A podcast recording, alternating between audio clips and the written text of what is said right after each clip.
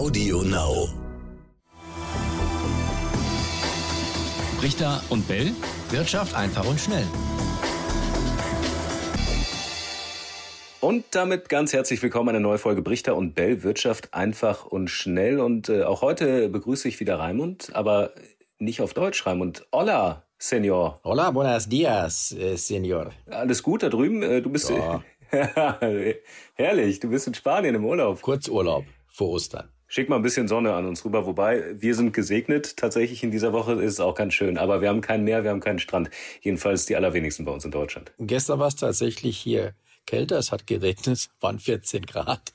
Und bei euch war es warm und sonnig. So ist das manchmal, aber heute ist schon besser. Das hört man häufiger, ne, von Mallorca-Urlaubern. Ja, ja. Aber du nimmst dir die Zeit und wir nehmen uns die Zeit, um äh, noch ein, ähm, ja, ein Thema aufzugreifen, was uns äh, der Helmut mal geschrieben hatte. Es geht um das Thema, was wir aber auch schon ein, zwei Mal angesprochen hatten in, in einer unserer Folgen.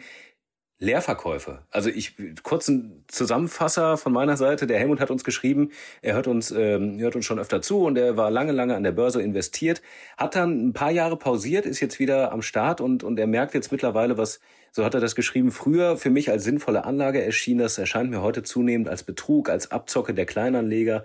Ähm, ja, er bezieht sich da vor allem auf dieses Thema Leerverkäufe, wobei er auch ähm, die beiden Begriffe, die würde ich dich auch gleich gerne noch fragen, Bot-Programme und Frontrunning nannte. Ähm, das musst du uns noch erklären, was, also Bot-Programme kann ich noch was mit anfangen. Klar, das hängt irgendwie mit äh, Computer gesteuert und so weiter und so fort zusammen, aber Frontrunning, also das war so sein Aufhänger. Er sagt, das ist äh, am Ende für den Kleinanleger alles doof und man fühlt sich abgezockt und irgendwie ist das Ganze im Hintergrund sozusagen äh, gesteuert, lanciert, dass man im Beispiel Wirecard hat er das festgemacht, so ein bisschen auf eine Aktie scharf wird, aber dann machen sich andere die Taschen voll. Also Raimund, das war die lange Zusammenfassung, die lange Einleitung. Ähm, was ist dran an dem Thema? Ja, da sind jetzt auch ganz äh, viele Themen angesprochen. Wir sollten das mal ein bisschen auseinander dividieren. Mal ganz einfach anfangen. Auch der Begriff Leerverkäufe ist ja schon wieder erklärungsbedürftig. Ich würde es mal ganz einfach so sagen. Man kann an der Börse, wenn man Aktien kauft, auf steigende Kurse setzen. Das ist allen klar. Und damit muss man auch äh, äh, sehen, dass man damit auf steigende Kurse auch irgendwie wettet. Denn man würde ja nicht in Aktien einsteigen, wenn man da nicht darauf setzen würde, dass die Kurse auch irgendwann mal steigen und man dann mit Gewinn aus diesem Engagement rauskommt. So, jetzt geht an der Börse aber beides. Man kann auf steigende Kurse wetten oder setzen, so wie wir es gerade beschrieben haben. Man kann aber auch auf fallende Kurse wetten oder setzen. Und ich vergleiche das äh, gern auch ein bisschen mit dem äh, Autofahren. Normalerweise fährt man voraus, muss man schon aufmerksam sein. Aber wenn man rückwärts fährt, dann muss man noch aufmerksamer sein und man fährt auch meistens nicht so lange rückwärts wie vorwärts, also im Rückwärtsgang. Und ähnlich ist es im Prinzip an der Börse. Man kann, wie gesagt, auf steigende Kurse wetten, aber auch auf fallende. Und bei fallenden Kurswetten, da muss man schon aufpassen, da spielen die Zeiten eine Rolle. Ähm, da muss man also, das ist wirklich nur was für geübte Börsianerinnen und Börsianer oder auch für geübte Privatanleger. Ich würde das den normalen Anlegern jetzt erstmal nicht so empfehlen. Mhm, Okay, aber wie, wie genau funktioniert's Für alle, die das noch nicht gemacht haben, die das immer hören, aber wie genau geht man da vor? Ja, sagen wir es mal so, äh, wenn ich jetzt äh, den Rückwärtsgang einlege, will ich auch nicht genau wissen, wie das jetzt im Einzelnen funktioniert. Äh, Das Auto ist relativ kompliziert. Und äh, ähnlich ist es tatsächlich auch mit, mit, dem, äh, mit der Börse und mit dem äh, Wetten auf fallende Kurse.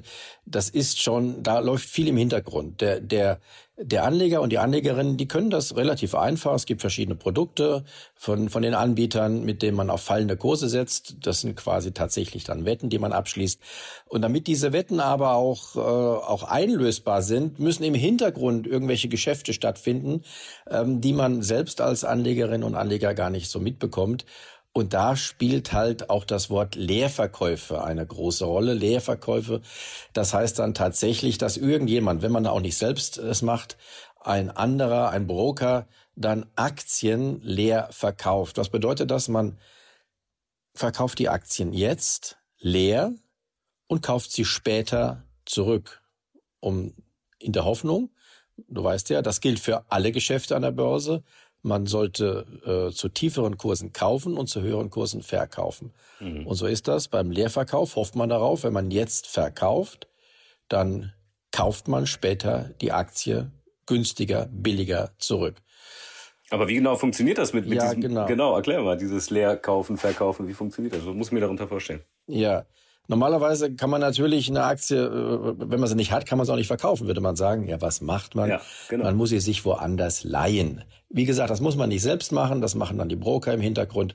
Die leihen sich die Aktie, verkaufen diese und dann, wenn man dies, diese Wette dann schließt, wenn man also dann die Aktien wieder kauft, hofft man natürlich, dass das zu günstigeren Kursen geht. Und dann kann man demjenigen, der die Aktien verliehen hat, auch die Aktien zurückgeben. Das ist so mal das Grundprinzip. Und ich glaube, damit sollten wir es auch mal bewendet sein lassen. Alles andere wird dann zu kompliziert.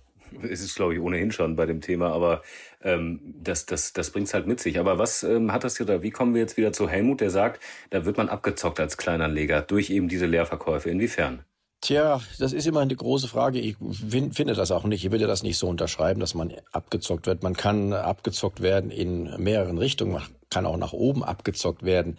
Ähm, das ist ja oft der Vorwurf, dass irgendwelche Profis im Hintergrund agieren und dann die richtigen Gewinne einstreichen und man selbst als Privatanleger dann das Nachsehen hat. Also ich würde es nicht grundsätzlich äh, sagen, dass man mit Leerverkäufen oder mit Wetten auf fallende Kurse andere abzockt. Das kann dahinter stehen, selbstverständlich, aber es kann auch, wie gesagt, im umgekehrten Fall dahinter stehen. Hm. Und da ist eigentlich Wirecard ein sehr gutes Beispiel.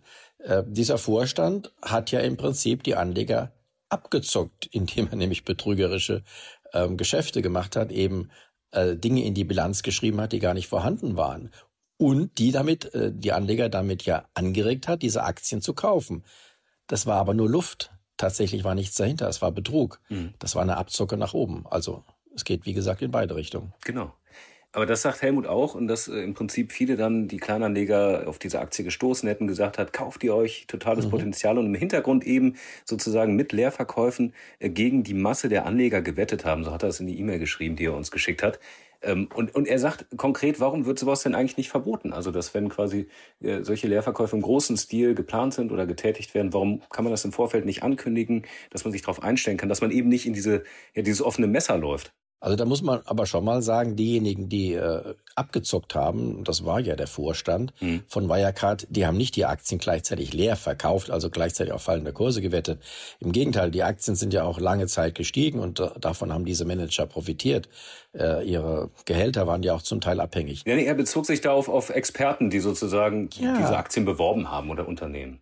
Also nicht den Vorstand selbst. Nein, nein, nein, nein, nein, die auch nicht. Die haben ja auch lange, lange Zeit davon profitiert, dass äh, die Aktienkurse gestiegen sind. Mhm. Gleichzeitig gab es natürlich, ich sag mal, schlaue Leute, die gemerkt haben, da ist irgendwas im Busch, da stimmt was nicht. Ähm, das kann nicht alles mit rechten Dingen zugeben. Wir haben Zweifel an der Bilanz und teilweise gab es ja schon immer wieder solche Berichte, auch in den, in den öffentlich zugänglichen Medien. Und diejenigen, die haben gedacht, diese Aktie wird nicht ewig steigen, die wird auch fallen. Und deswegen wetten wir jetzt bei Wirecard, so haben die Leute gedacht, auf fallende Kurse. Letztendlich haben sie damit auch recht bekommen. Zwischendrin haben auch die sich blutige Nasen geholt, die auf fallende Kurse gewettet haben, denn die Kurse der Wirecard-Aktie sind weiter gestiegen. Aber letztendlich dann, und da waren dann die, die zum Schluss noch auf fallende Kurse gewettet haben, die haben dann tatsächlich auch Gewinne einstreichen können, denn die Aktie ist ja von weit über 100 Euro quasi auf Null zurückgefallen. Mhm. Gab es denn mal irgendwie Gedanken, sowas ähm, zu reglementieren oder zu verbieten, womöglich? Ich meine, wir haben ja nach Wirecard auch einiges gesehen, auch in der Struktur des DAXes generell, auch was äh, ja die Zahlen der Unternehmen angeht, die sie dann vorweisen müssen in Zukunft, damit man sowas verhindern kann. Aber was die, was die ähm, ja, die, die Investitionsstrategie generell angeht, vor dem Hintergrund von Leerverkäufen, das ist ja auch das, was Helmut uns quasi gefragt hat. Warum wird sowas nicht, nicht verboten? Naja, warum wird das nicht verboten? Weil es ja auch ein gewisses regulativ darstellt. Denn diejenigen, die auf fallende Kurse wetten, die eine Aktie oder ein Unternehmen sich ausgesucht haben, ähm, die meinen, da ist was faul in der Bilanz, die sorgen ja auch dafür, dass dann tatsächlich irgendwann mal was an die Öffentlichkeit gelangt. Natürlich wollen die auch Geld verdienen. Oft ist es so, dass sie zuerst die Aktie verkaufen, also auf fallende Kurse wetten und dann diese schlechten Nachrichten oder diese, ähm, diese Verdachtsmomente, die sie haben, Bilanztricks, Bilanzfälschung, dann erst an die Öffentlichkeit bringen. Gut, damit verdienen sie Geld. Aber wenn es stimmt, wie im Falle Wirecard, ist dagegen ja nichts zu sagen. Man kann auch sagen, das ist so eine Art Geier, vielleicht eine Geierfunktion, mhm. die auch äh, dann äh, nötig sind, um, um tatsächlich auch äh, die schlechten Aktien an der Börse von den guten zu trennen. Aber auch hier muss man sagen, es ist nicht immer was dahinter. Oft sind auch wiederum solche ähm, Profis am Werk, die dann Aktien verkaufen, also Short gehen. Ach, jetzt habe ich schon wieder einen Fachbegriff genommen, den lassen wir lieber mal weg. Also die auf fallende Kurse wetten, um dann wenn die Aktie tatsächlich gefallen ist, dann streuen sie Gerüchte, dann fällt die Aktie, um dann die Aktien günstig zurückzukaufen und damit Gewinne einzufahren, obwohl hinter diesen Vorwürfen nichts steht. Mhm. Das ist, das ist natürlich dann die Krux. Aber wie gesagt, das geht in die andere Richtung genauso.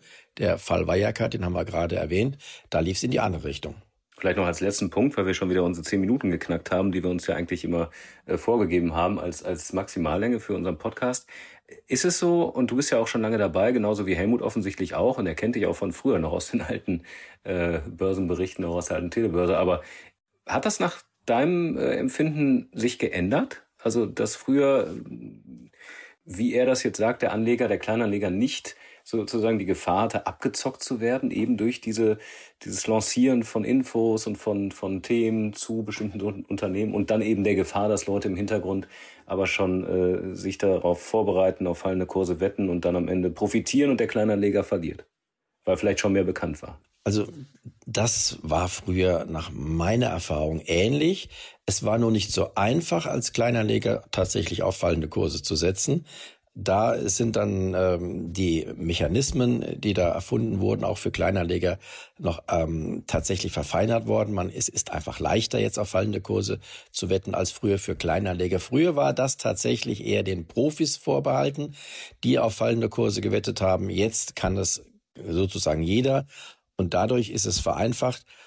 Und vielleicht nochmal zurückzukommen auf die Frage, ob man sowas nicht verbieten sollte. Es gibt tatsächlich auch Momente, in denen sowas verboten untersagt wird. Im Falle Wirecard war es äh, zum Beispiel so, da hat äh, die Börsenaufsicht eine Zeit lang verboten, auf fallende Kurse zu wetten, weil da gab es eben schon die Berichte, dass da was nicht stimmt in der Bilanz und weil dann tatsächlich Leute auf fallende Kurse gewettet haben, das hat die Aktie gedrückt und da haben die aber noch gedacht, also die Börsenaufsicht, ja, das ist ja, da ist nichts dahinter, das ist kein Lug und kein Trug, wir verbieten das mal. Und da sieht man, da war das Verbot tatsächlich äh, falsch, denn ähm, es war was dahinter. Also es ist immer fraglich, ob man sowas verbieten sollte. Ich sage mal ganz neutral, an der Börse sollte man auf steigende Kurse wetten können, genauso wie auf fallende. Also von einem Verbot halte ich persönlich nichts, aber da gibt es sicherlich andere Meinungen. Mhm. Als ganz, ganz kleine letzte äh, Zäsur vielleicht noch. Er sagte, neben dem Verbot auch so eine Art gesetzliche Auflage, dass also die Absicht, wenn jemand äh, entsprechende Leerverkäufe plant, zum Beispiel drei Tage vorher angezeigt wird und nicht dann erst, nachdem sie schon getätigt wurden. Aber ähm, ja gut, das wäre für denjenigen, der das vorhat, natürlich eher von Nachteil, ne? weil dann hätte er quasi seine Karten auf den Tisch gelegt. Ist ja so ein bisschen wie beim, beim Pokern. Ähm, was ist davon zu halten? Ja, richtig. Genauso ist es ja äh, problematisch, wenn ich im Vorhinein äh, Aktienkäufe ankündige oder größeren Ausmaßes. Mhm. Dann machen es alle und dann hast du auch nichts davon. Ne? Ja, ja. Dann steigt der Kurs vorher schon und äh, ich muss dann teuer teuer kaufen. Umgekehrt ist es dann in diesem Falle. Äh, dann fällt der Kurs vielleicht vorher aus Angst und ich muss dann eben äh, kann er erst nur zu tieferen Kursen wieder verkaufen. Also das ist alles eine Frage äh, der Regulation. Natürlich muss es gewisse Regularien geben, aber da glaube ich ist man bei der BaFin in ganz guten Händen. Die sorgen dafür, dass äh, es nicht allzu große äh, Betrügereien gibt. Leider können sie das nicht immer verhindern und das haben wir ja gesehen im Falle Wirecard, da gab es diese Betrügereien. Mhm. Und man muss auch sagen, die Aufsicht lernt selbst und deswegen wurde sie ja auch umstrukturiert nach Wirecard. Ob sie damit jetzt eine künftigen, einen künftigen Fall Wirecard verhindern kann, halte ich für fraglich. Also sowas wird es an der Börse immer geben. Und man selbst schützt sich am besten davor, indem man eben nicht, auch das haben wir schon häufig besprochen, alle Eier in einen Korb legt, also nur sein gesamtes Geld auf eine Aktie setzt, sondern sich verschiedene Aktien aussucht, möglichst Aktienfonds. Und da ist es auch nicht schlimm, wenn eine Aktie selbst auf Null fällt. Das war ja im Falle Wirecard so. Diejenigen, die auf den DAX gesetzt haben, die haben das ja kaum gemerkt. Hast jetzt auch eine schöne Ostermetapher eingebaut. Perfekt. Vom Osterwochenende, oder Raimund? ja, frohe Ostern. Ja, die Eier. Verschiedene Eier in einen Korb. So sieht's aus. Genau. Ja. Helmut, ich hoffe, wir haben einiges beantwortet von dem, äh, was du, äh, was Sie geschrieben haben. Schönen Dank erstmal für die E-Mail. Wir freuen uns immer, können was aufgreifen und vielleicht auch für andere, die sich mit dem Thema vielleicht mal beschäftigt haben, noch ein paar Infos liefern. Und äh, ja, ihr da draußen generell, schreibt uns auch, so wie das Helmut getan hat, wenn ihr Fragen und Anregungen habt und dann können wir das immer wieder in den nächsten Folgen einbauen. Unsere E-Mail ist brichter und bellet.ntv.de. So ist es, hat sich nicht geändert. Ciao, ciao, macht's gut. Bis dahin. Jetzt haben wir wieder zu schnell rein. Wir haben noch vergessen, diese beiden Begriffe zu erklären. Einmal Bot-Programme und Frontrunning haben wir am Anfang versprochen. Müssen wir schnell noch machen.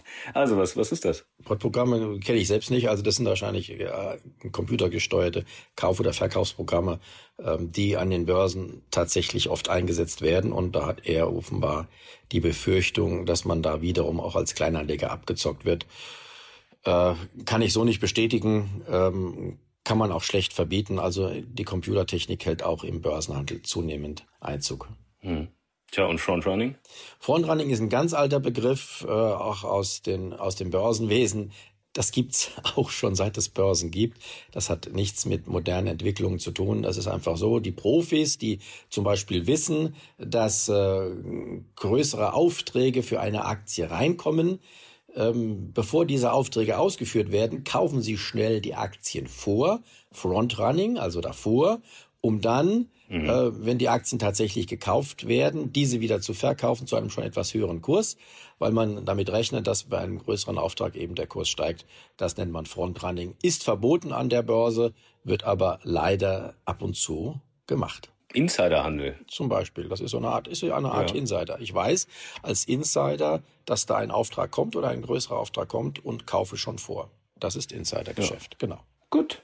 Haben wir das noch geklärt? Jo, prima. Ciao, ciao. Schönen Urlaub, Raimund. Ne? Danke. Richter und Bell. Wirtschaft einfach und schnell.